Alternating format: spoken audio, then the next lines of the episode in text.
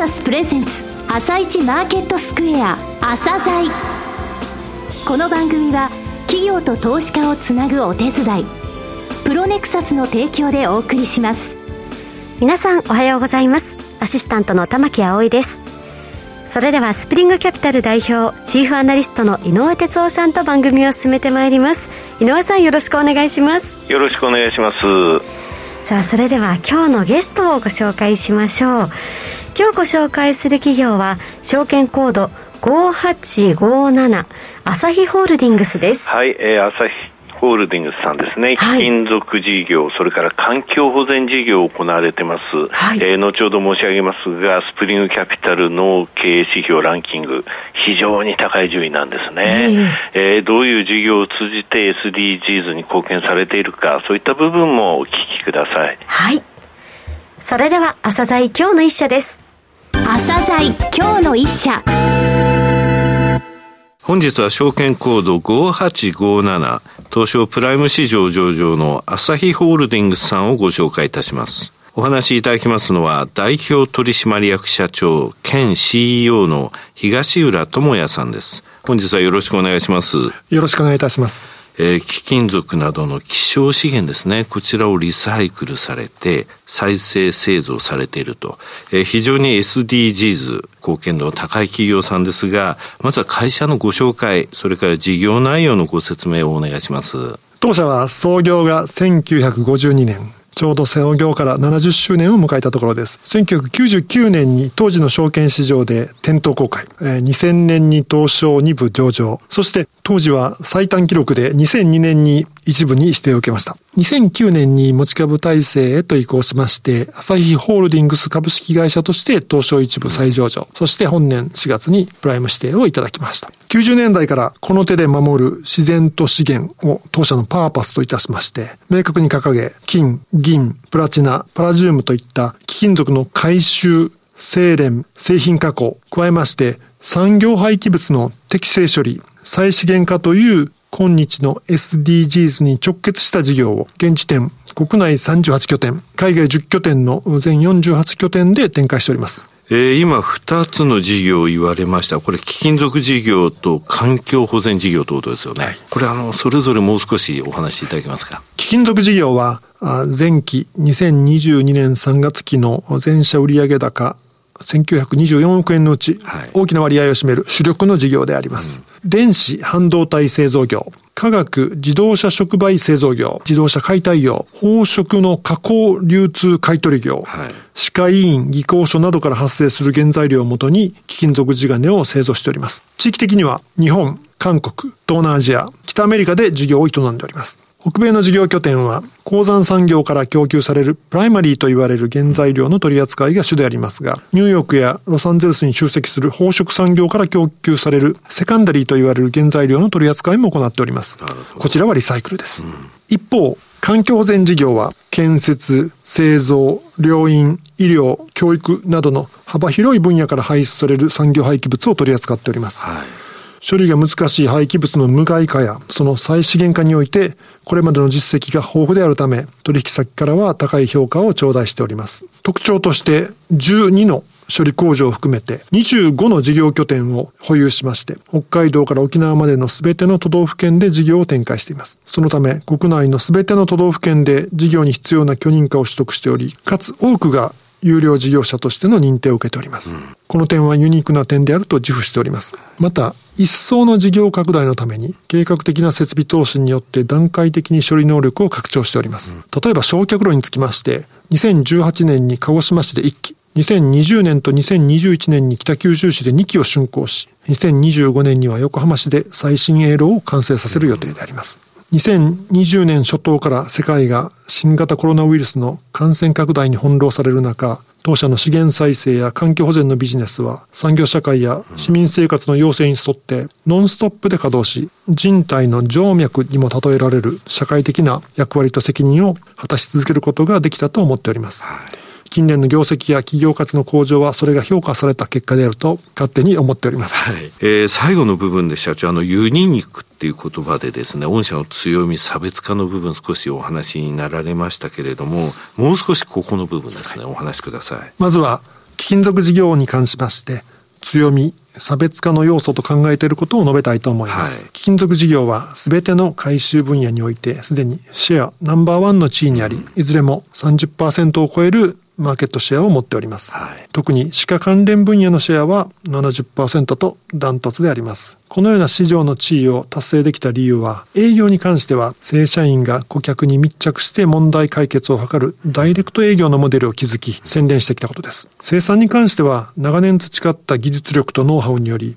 リサイクルにおいて実現できる回収率、はい、コスト、リードタイムで卓越しているということです。本年4月、その生産面の強みをさらにえ高めました。茨城県坂東市にアジア最大の貴金属リサイクル工場を完成させました。歯科分野と宝飾分野については、これまでは前処理と生成を埼玉で行い、成形や刻印などの最終工程を神戸で行っておりました。うん、新工場はこれらの全工程を集約し、一気通貫でリサイクルを完結します。はい、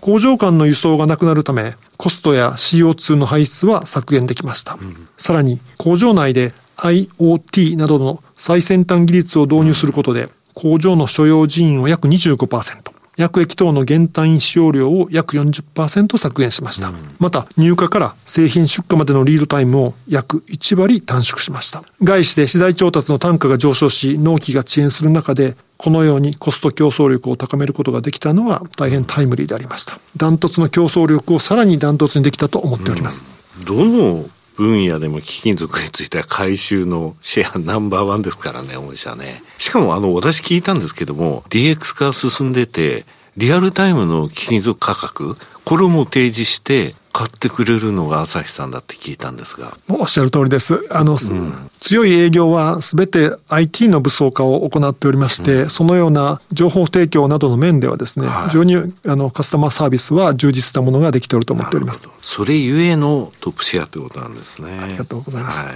続いての強みは、環境保全事業に関してであります。うん、当社はその70年の歴史の中で多様な廃棄物を広域で取り扱ってきた経験を生かし、産業廃棄物を実際に当社施設で処理して稼ぐというだけではなく、はい、産業廃棄物処理のマネジメントで稼ぎを得ております。それをウェイストマネジメントと呼ぶとしますと、ウェイストマネジメントで稼ぐというのは、お客様にとって最適な廃棄物処理のあり方を提案し、はい、実際の処理にあたって当社施設は使用せず、コーディネーションに対してフィーをいただくということであります。通常の産業廃棄物処理業というのは自社施設を起点とし、はい。そね、その場所や種類や規模によって業を決定いたしますが、当社のウェイストマネジメントビジネスはそうではありません。顧客を起点として、うん、顧客ニーズに沿ってビジネスを起動いたします。これあの、コンサルティングってことですか？そうでございます。アドバイザー。参拝コンサルティング、参拝アドバイザー。実実は社内では、この取り組みは、あの、ウェイストマネジメントではなくて、コンサルティング営業と呼んでおります。そうですよね。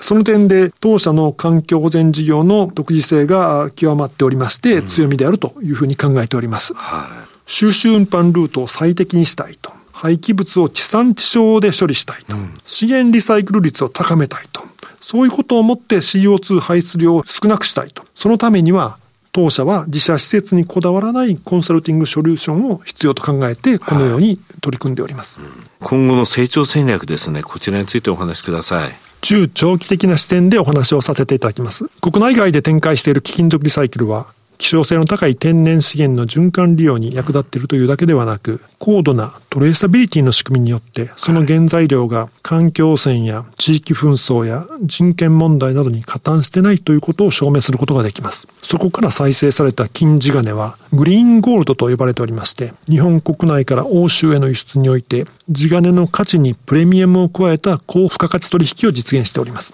前年度、この取引を日本から北米へと水平展開することに成功しました。トロントにあります当社の拠点が宝飾産業から引き取る原材料をもとにグリーンゴールドの生産と輸出をスタートいたしました。他方、米国のマイアミやストルトレイクの拠点は貴金属地金を利用した製品の加工販売を手掛けております。大きなバーから小型のコインまで10種類を超える製品をラインアップしております。高品質な日本のアサヒブランドが現地では認知されており、前年度は作れば作るだけ売ることができました。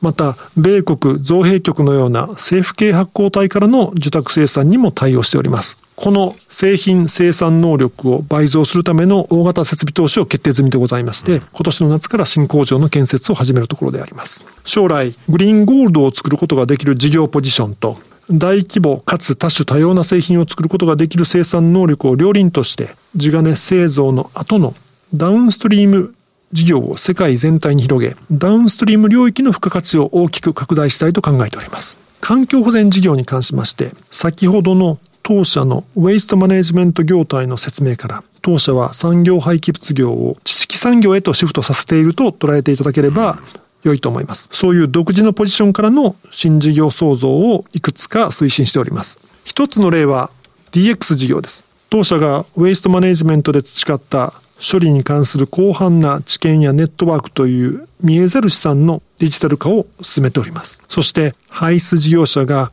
CO2 発生のより少ない収集運搬、あるいは資源を無駄にしない処分を主体的に選択できるようなデジタルプラットフォームを作り上げることを今目指しております。手始めに極めて煩雑な産業廃棄物の排出から処分に至る重要で複雑な管理過程をデジタルで作り直し、多くの手続きを自動化したサービスをクラウド上に作り上げることができました。本年6月から優勝の SARS サービス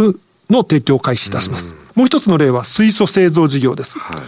昨年9月、環境省が公募した CO2 排出削減対策強化誘導型技術開発実証事業におきまして、当社が主導したグリーン水素サプライチェーン構築に向けたシステム開発が補助事業として採択されました。この事業では、焼却施設を有する北九州工場の廃棄物発電所における未利用の電力を活用し、水素と化学的副産物を併散することで、水素の製造原価を大幅に低減するビジネスシステムを構築しています。本実証事業終了後、安価な水素を製造し、外販することで水素の普及拡大に貢献したい。そうですね。温室効果ガスの排出削減につなげたいというふうに考えております。この DX 事業も水素製造事業も、産業全体の環境負荷を低減する契機を生み出して、社会の低炭素化につなげていきたいという狙いは共通しております。はい、冒頭に井上様から非常に SDGs 貢献度の高い企業と 紹介していただきましたが、はい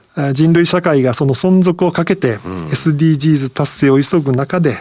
すでに SDGs 貢献度の高い本業の進化を通して持続可能社会の実現に一層寄与したいと願っております。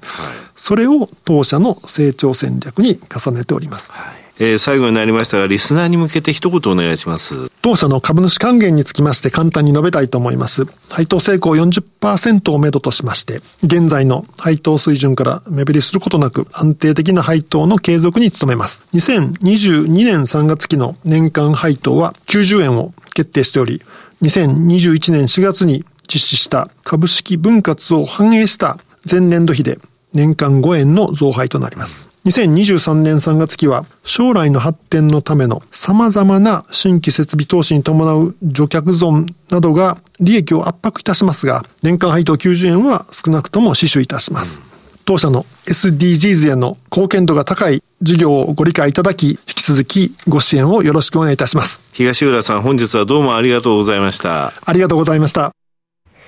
今日の一社、朝日ホールディングスをご紹介しました。さらに井上さんにお話しいただきます。はい、えー、非常にですね、SDGs の貢献、はい、えー、貴金属事業と環境保全事業、えー、産業廃棄物のね、えー、処理に関するのは環境保全ですが、えー、貢献度高いですよね。そうですね。産業廃棄物の地産地消って言葉、ドキッとしましたね。なるほどなと思いましたよね。えー、この会社ですね、あの、よくあの SDGs への取り組みとか地球温暖化の対策、これをビジネスチャンスと捉えなさい。収益機会と捉えて、えー、そういうのをガバナンスコードのところに書き入れていきましょうって言われてるんですが、うんえー、何を書いていいかみんなわかんないんですよ。ただこの会社の事業を聞いてるとわかると思うんですね。えー、それだけでなく、この会社が今回茨城県の坂東市にね、アジア最大の貴金属リサイクル工場を完成させたんですよ。はい、これは内なる部分でのその SDGs とか、地球温暖化への取り組みなんですよね。うん、事業として貢献度高い。また内なる部分でもどうしたらいいかっていうのを考えてる。産業廃棄物をね、コンサルティングもやってるって言ってましたよね。えー、うちに、あの、ください、うちのところで処理しますじゃなくて、こうしたらいいですよっていうアイデア、うちを使わなくても、そういった部分なのね。うんうん、すごい順位なんですよ。えー、128位、はい、えー、去年5月109位、その前155位、313位、全部3500社ぐらいの中での順位ですよね。すごいですね。安定的です。はい。はい今日の一社は朝日ホールディングスをご紹介しました。それでは一旦お知らせです。企業ディスクロージャー IR 実務支援の専門会社プロネクサス。上場企業のおよそ6割、2200社をクライアントに持つ。これはアジア証券印刷の時代から信頼と実績を積み重ねてきたからこそ。さらにプロネクサスが目指すのは企業と投資家をつなぎ日本の株式市場を活性化させることです。プロネクサス私たちは個人投資家の皆さんを応援します。企業ディスクロージャー IR 実務支援の専門会社プロネクサス。実は企業情報経済統計データベースも取り扱っているのをご存知でしょうか？膨大なデータの中からハッとする事実を抽出。それをクイズでお届けする新サービスが登場しました。サービス名は問いと答えの頭文字を取って問いこた問いこたで検索。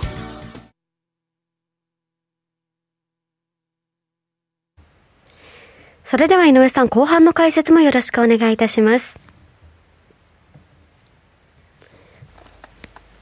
安だけれども、はい、日本に比べて相対的に随分とアンダーパフォームしているので、ここからはテクニカル的にも取り返すの、えー、局面ですよというお話しましたけれども、はい、えー、先週は、えー、週次でプラスでしたということなんですが、えー、8週連続安やって先週はプラスなんだけども、はい、結果的に5月ってね、昨日で、昨日というか今朝で終わったけど、ダウ12ドル高なんですよ。えー、5月プラスになっちゃったんですよね。はい、で、今年、えー、ダウ9.2%、えー、年次で下げてます。ナスダック22.8%下げてるんですが、はい、えー、まだ取引所のね、時価総額の数字って3月までの数字しか出てないんですよ。これ WFE って国際取引所連盟ってあるんですが、むちゃくちゃ遅いの。毎月25日以降に先月の数字出すんですが、まだこれ4月の数字が出てないんですが、はい、3月の時点でちょっと計算してみたら、うん、ダウがね、4.6%